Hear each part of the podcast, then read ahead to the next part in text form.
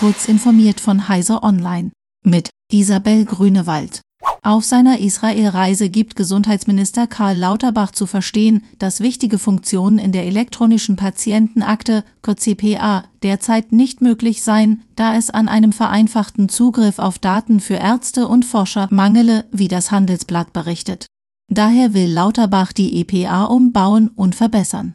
Für einen vom Bundesgesundheitsministerium gewünschten, möglichst großen Datenpool sollen Ärzte, Psychotherapeuten und weitere verpflichtet werden, die Daten ihrer Patienten in der Akte abzulegen, berichtet das Handelsblatt. Demnach soll diese Entscheidung nicht den Patienten überlassen werden.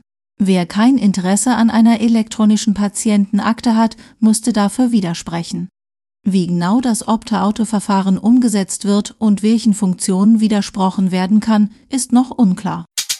Deutschland Premiere im öffentlichen Nahverkehr der Bahn. Seit Donnerstag sind in Hamburg zum ersten Mal vollautomatisch fahrende, digital gesteuerte S-Bahnen im Regelbetrieb mit Fahrgästen unterwegs. Zunächst fahren vier dafür umgebaute Züge der Baureihe 474 auf der Linie S2.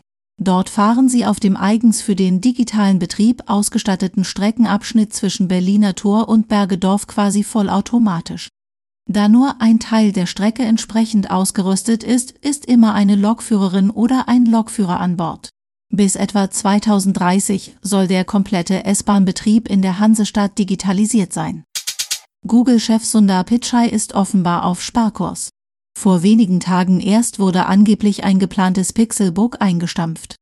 Nun wird berichtet, dass Google sein Idee-Labor Area 120 deutlich reduziert.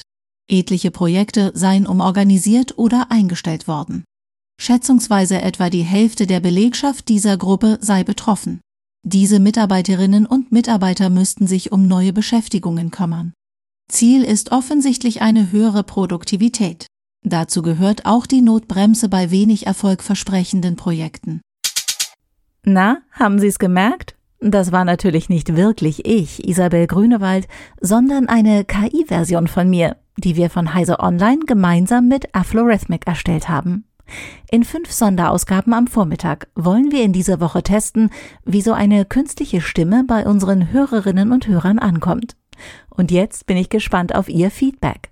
Schreiben Sie mir Ihre Meinung an kurzinformiert.heise.de. Eine neue Ausgabe von Kurz informiert mit mir, der echten Isabel Grünewald, gibt es heute Nachmittag ab 17 Uhr.